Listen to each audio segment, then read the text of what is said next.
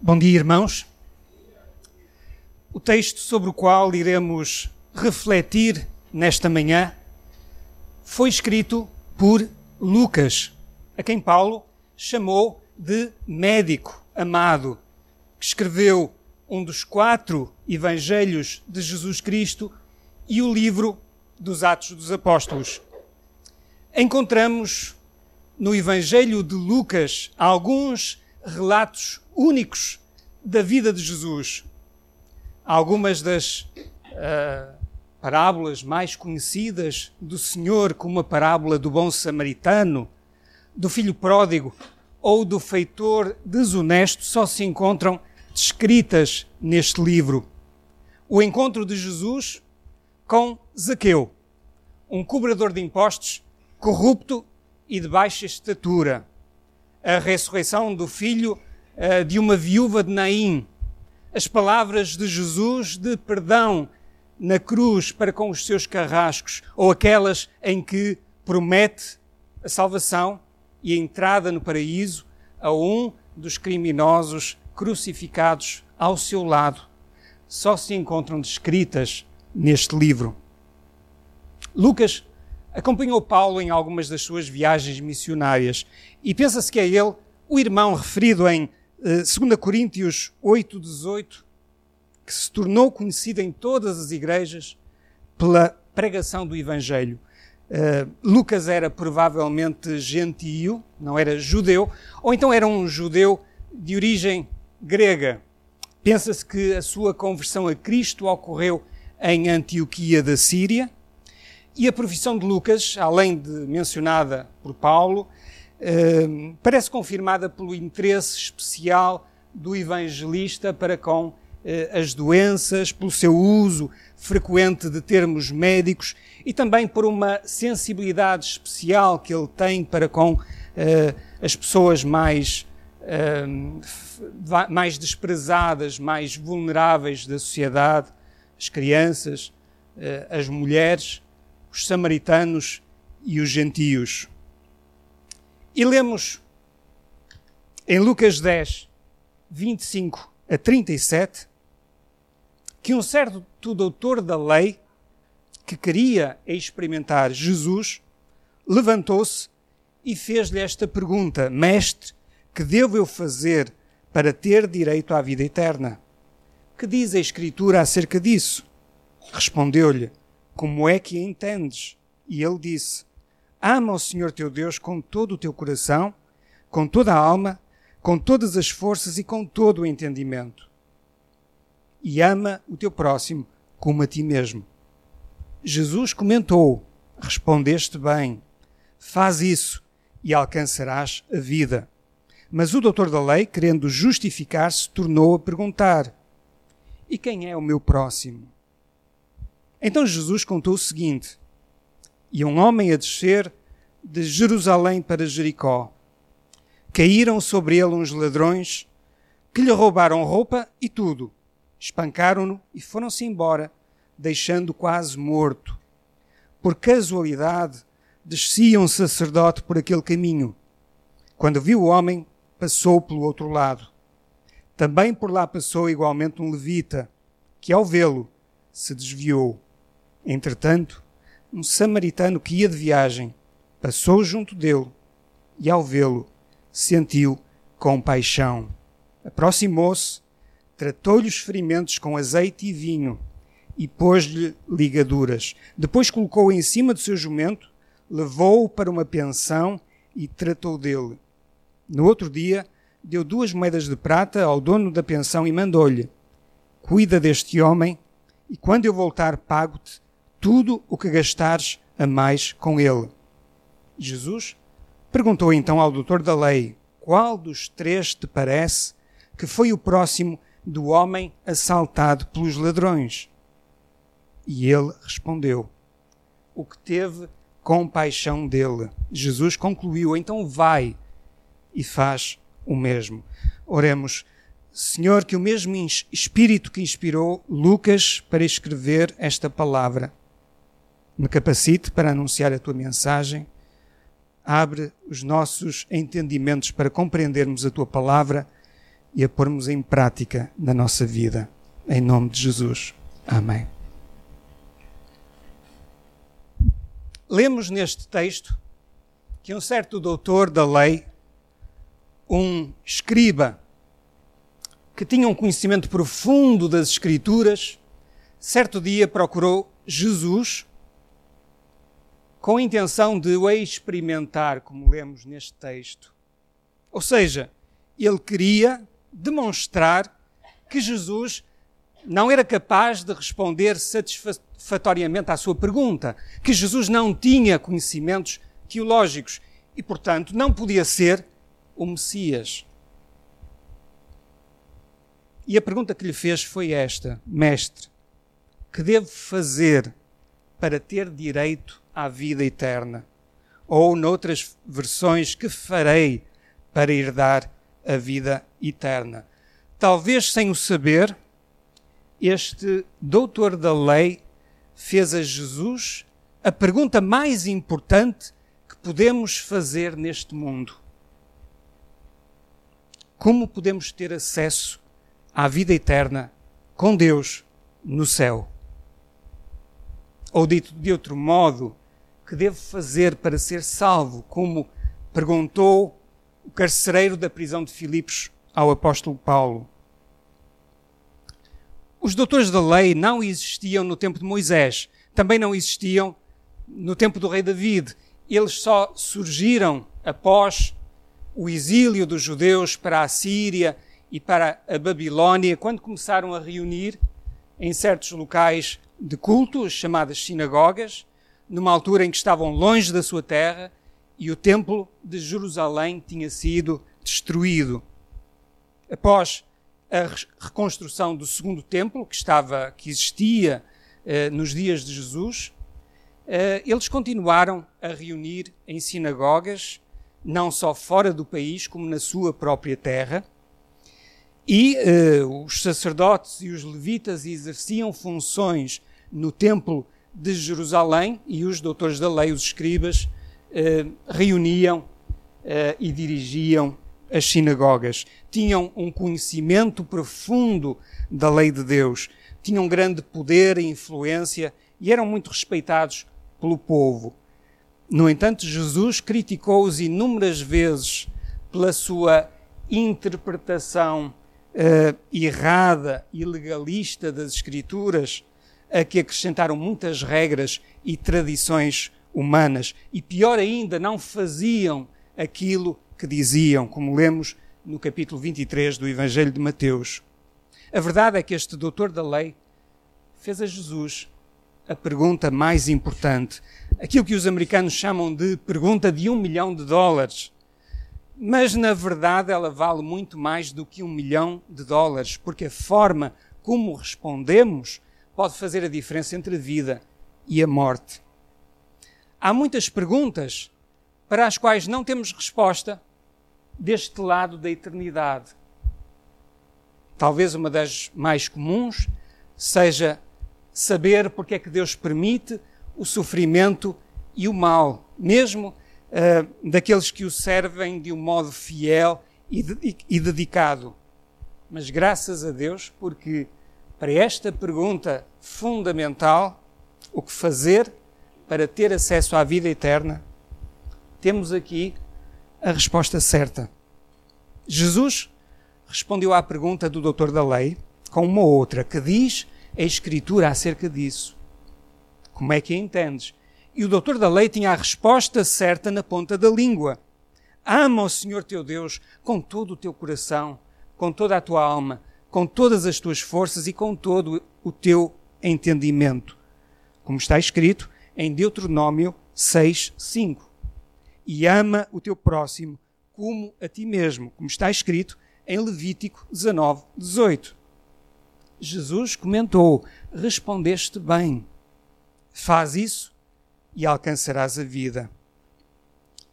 Para esta pergunta fundamental, o que fazer para termos acesso à vida eterna com Deus? Temos aqui a resposta certa e a resposta é esta: amar a Deus e ao próximo.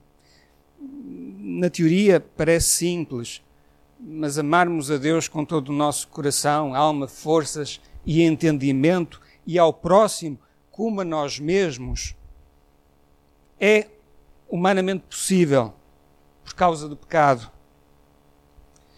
Por isso, Jesus disse, numa outra ocasião, a um outro religioso, um fariseu chamado Nicodemos, se alguém não nascer de novo, não pode ver o reino de Deus. João 3:3.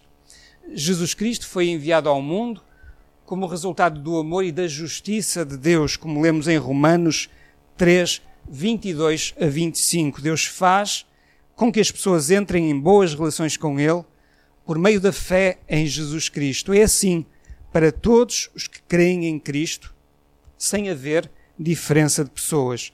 Todos pecaram e ficaram longe de Deus, mas pela sua bondade, Deus torna os seus amigos gratuitamente por meio de Jesus Cristo, que os libertou do poder do pecado. Deus fez com que Cristo, pela sua morte, se tornasse instrumento de perdão para os que creem nele. O sacrifício de Jesus na cruz do Calvário foi necessário, mas graças a Deus suficiente para a nossa salvação. Por isso, o Senhor pôde dizer antes de morrer: tudo está cumprido. E porque tudo está cumprido, podemos ter os nossos nomes escritos no livro da vida. Podemos nos tornar amigos de Deus e podemos ter a certeza da salvação e da vida eterna com Deus. Disse o doutor da lei: Ama o Senhor teu Deus com todo o teu coração, alma, força e entendimento, e ama o teu próximo como a ti mesmo. Respondeste bem, disse Jesus. Faz isso e alcançarás a vida.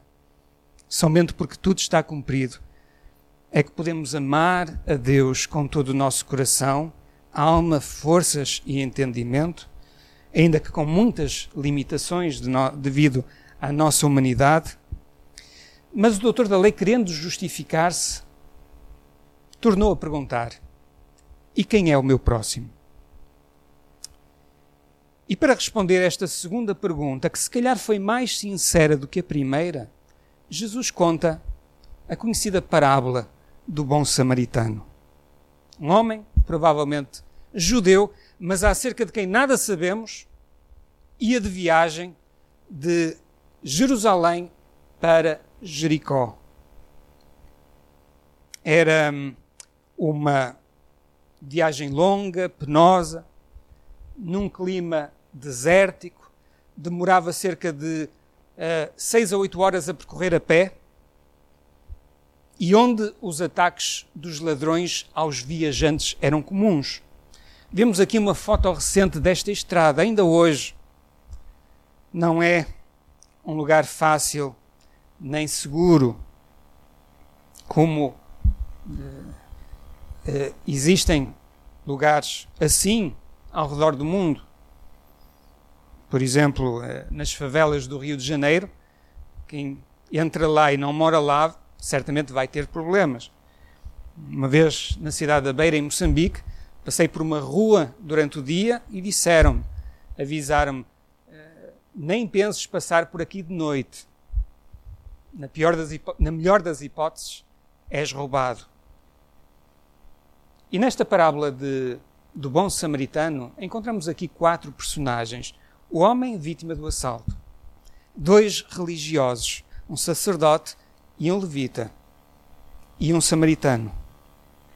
O sacerdote passou por ali, mas ao ver o homem caído na estrada, deve ter pensado: coitado deste homem teve azar. Mas hoje não tenho qualquer hipótese de o ajudar. Ainda não fiz o meu tempo devocional. Tenho uma série de tarefas para cumprir no serviço, para o serviço de Deus. Ainda para mais estou com uma terrível dor de cabeça. Hoje não o posso ajudar. Tenho de me despachar, porque senão vou chegar atrasado. Conhecem pessoas assim, que quando precisamos delas, nunca estão disponíveis. Eu, infelizmente, conheço algumas. Mas não é essa a atitude de um cristão autêntico. Fingir que não o vê. Um colega meu, moçambicano, costumava contar que na sua terra havia um homem que não gostava de cumprimentar certas pessoas. E por isso, quando as via na rua, colocava a mão a cobrir a cara para fingir que não as via. Este sacerdote pertence a esse grupo de pessoas. Passou também por ali um levita, também exercia funções no santuário de Jerusalém. Talvez tenha visto que o sacerdote passou por ali sem socorrer o homem. E deve ter pensado: se o sacerdote não ajudou este homem, deve ter as suas razões. Quem sou eu um simples levita para o ajudar, para fazer algo diferente. Se calhar este homem é uma pessoa má e foi castigado, foi Deus que o castigou. Até pode ser um cobrador de impostos ou um samaritano. Se morrer, não faz falta nenhuma. A verdade é que também ele ignorou o homem ferido, esquecendo as palavras que Deus transmitiu ao profeta Oseias, capítulo 6, versículo 6: Misericórdia quero e não sacrifícios, e o conhecimento de Deus mais do que holocaustos. Mas, como dizia um médico cristão, meu amigo, ninguém pode dar aquilo que não tem. Por isso é que não há nenhuma associação humanitária dirigida por ateus. Passou por ali um samaritano que pertencia a um povo desprezado pelos judeus, eram considerados como se fossem pagãos, porque não cumpriam totalmente os requisitos da lei de Deus. E que nos nossos dias, para perceberem o impacto das palavras de Jesus, poderia ser a pessoa mais desprezada na sociedade, a que estava mais baixo na escala social. Por exemplo, um cigano, um toxicodependente, um sem-abrigo. Alguém de quem nunca esperaríamos um ato de bondade. Mas o samaritano foi o único que, conforme lemos no versículo 33, ao ver este homem, sentiu compaixão e cumpriu plenamente o amor de Deus ao próximo. Na verdade, conforme já disse, o amor genuíno pelos outros não é possível se não for pela eh, intervenção de Deus. O ser humano comum geralmente ama aqueles que lhe são próximos, ah, pais, cônjuges, filhos, eh, os seus familiares, aqueles que lhe fazem bem, eh, e mesmo assim nem sempre. Mas o ensino de Jesus é totalmente diferente lemos em João 13, versículos 34, 35, após a lição de humildade de lavagem dos pés, dou-vos um novo mandamento, que vos ameis uns aos outros, que vos ameis uns aos outros como eu vos amei, e por isto é que todos conhecerão que sois meus discípulos, se vos amardes uns aos outros. Jesus disse: Dou-vos um novo mandamento, mas novo porquê? No livro de Levítico, escrito muitos séculos antes, encontramos o mandamento: Não te vingarás, mas amarás o teu próximo como a ti mesmo. Levítico 19, 18, que o próprio doutor da lei cita. Qual é então a novidade? A resposta está no versículo 35 do capítulo 13 do Evangelho de João. Como eu vos amei a vós, que também vós uns aos outros vos ameis. O exemplo de Jesus, no modo como viveu, como se relacionou com os seus discípulos, com as outras pessoas à sua volta, era totalmente diferente de todos aqueles que o precederam ou que vieram depois dele. Foi um amor sacrificial que incluía o amor aos inimigos e que é um modelo para cada um de nós.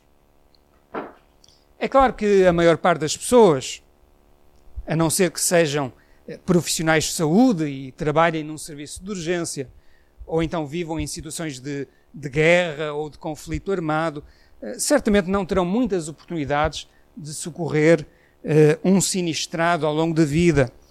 Mas esta parábola do bom samaritano não se refere apenas a essas situações mais dramáticas.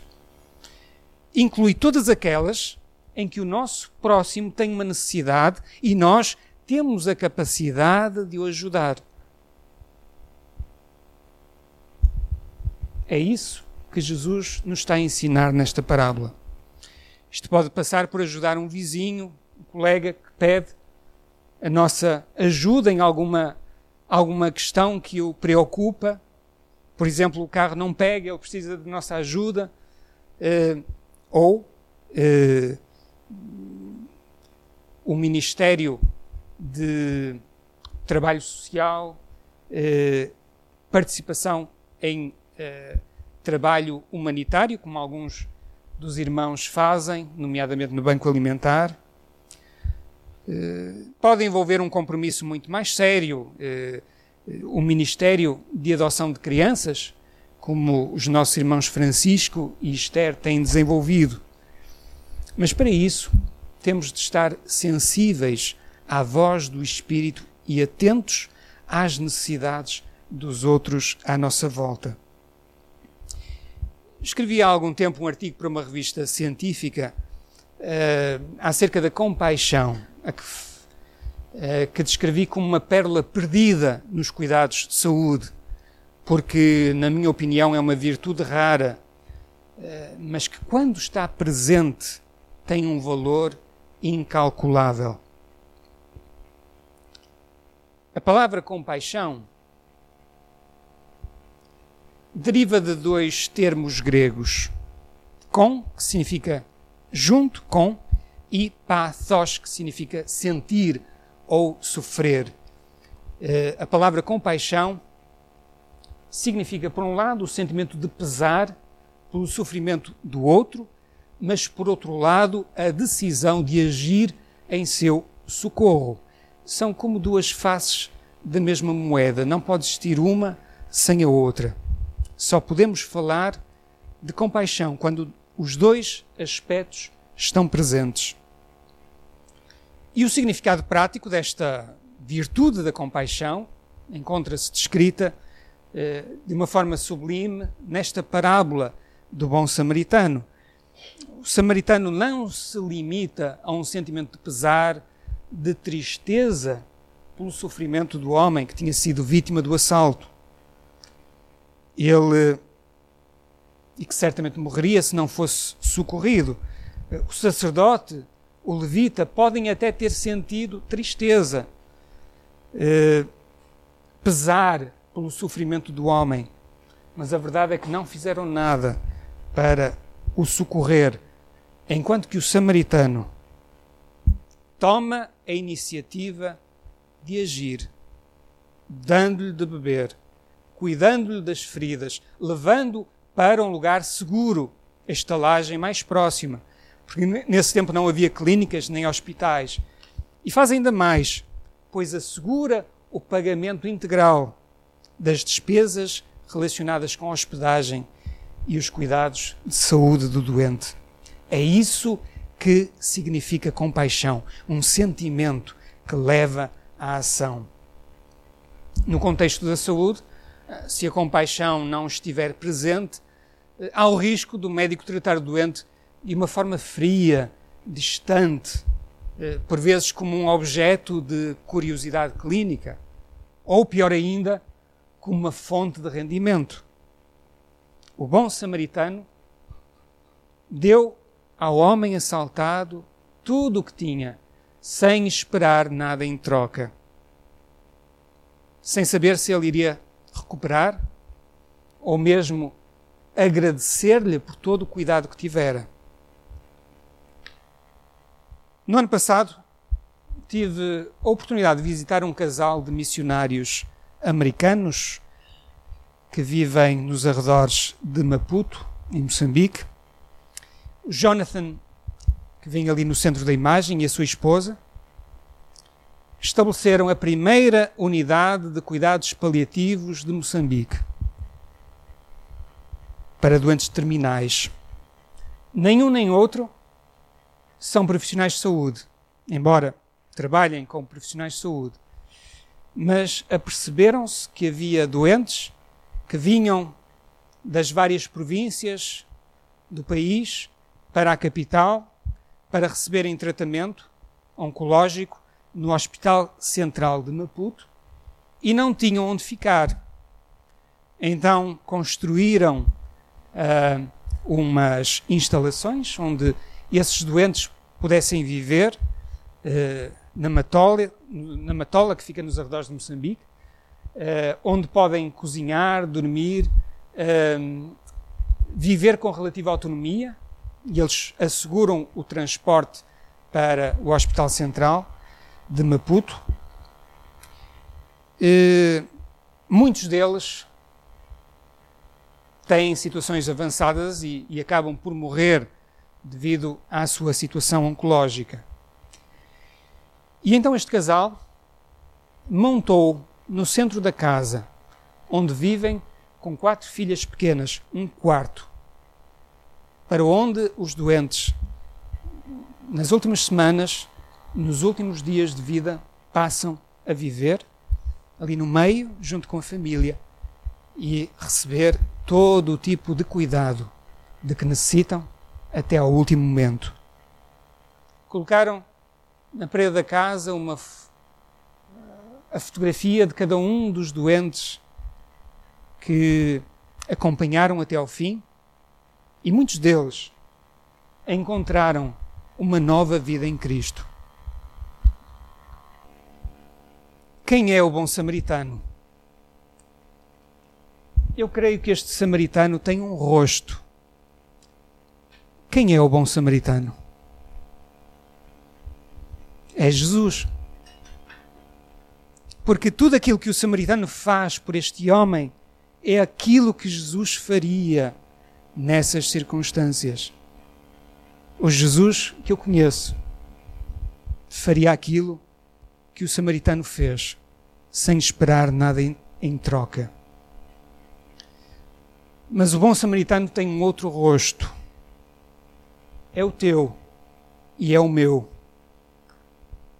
Se formos fiéis à vontade de Deus e amarmos verdadeiramente o nosso próximo, seguindo o exemplo do nosso Senhor Jesus. Vai e faz o mesmo. Disse Jesus ao doutor da lei e está a dizer a cada um de nós o Senhor não pede o impossível. É possível agirmos desta forma pela ação do Espírito Santo em nossa vida. Temos de estar prontos a sair da nossa zona de conforto e a arriscar por amor a Deus e ao próximo. Porque, como alguém dizia, é fora da zona de conforto que a magia acontece. Que vamos ver Deus agir e vamos experimentar a alegria e satisfação de estarmos no centro da vontade de Deus. Precisamos de responder corretamente à pergunta mais importante que o doutor da lei fez a Jesus: Que farei para ter acesso à vida eterna? A resposta certa é amar a Deus e ao próximo. Amar a Deus com todo o coração, alma, força e entendimento, com todo o nosso ser, e amar ao próximo como a nós mesmos. Todos os que entregaram a sua vida a Cristo, confessaram os seus pecados, foram purificados pelo seu sangue derramado na cruz, podem realmente ter a certeza da salvação e da vida eterna com Deus no céu. Mas fomos salvos não apenas para desfrutarmos da salvação, mas para uh, cuidarmos dos outros à nossa volta. Disse o apóstolo João: Meus filhos, não amemos com palavras e discursos, mas com ações e com verdade. Só pela graça e pela misericórdia de Deus em nossa vida pela ação do Espírito Santo em nós, é que podemos amar a Deus com todo o nosso coração, alma, força e entendimento, e ao nosso próximo como a nós mesmos. Se fizermos isso, vamos sentir uma profunda alegria e satisfação.